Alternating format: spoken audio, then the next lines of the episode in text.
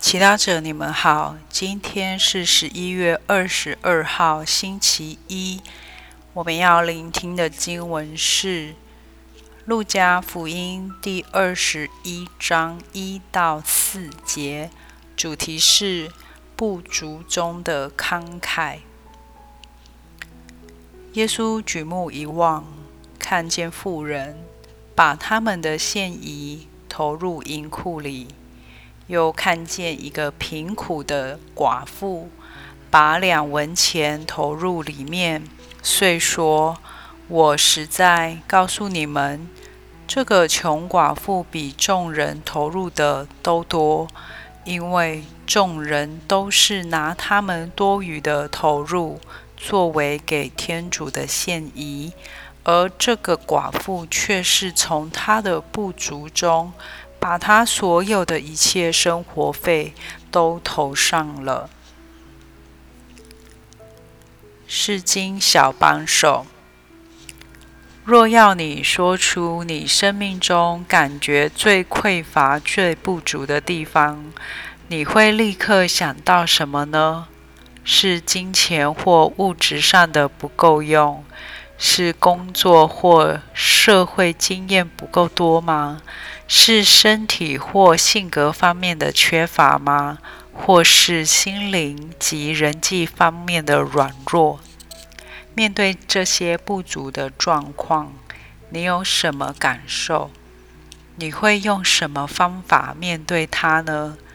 有时候我们不甘愿自己不如人，所以会开始抱怨命运；有时候我们会开始自责。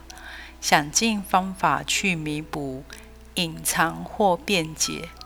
然而，耶稣是怎么看待这些不足呢？在今天的福音中，耶稣看到寡妇的奉献比起富人的献礼是非常少的。然而，他没有把重点放在不足上，却被寡妇。从他的不足中，把他所有的一切生活费都投上了的举动，感动了耶稣。注重的不是寡妇的匮乏，而是他的慷慨。寡妇没有因为自己感受不足而陷入自怜和恐惧，相反的，他能够慷慨的给。因为他明白是天主给予他所需要的一切，也相信天主会继续为他提供。这也是耶稣自己的经验。他虽是天主子，却为了人类成了贫困的降生成人，必须承受很多现实中的不足，好使我们因着他的贫困而成为富有的。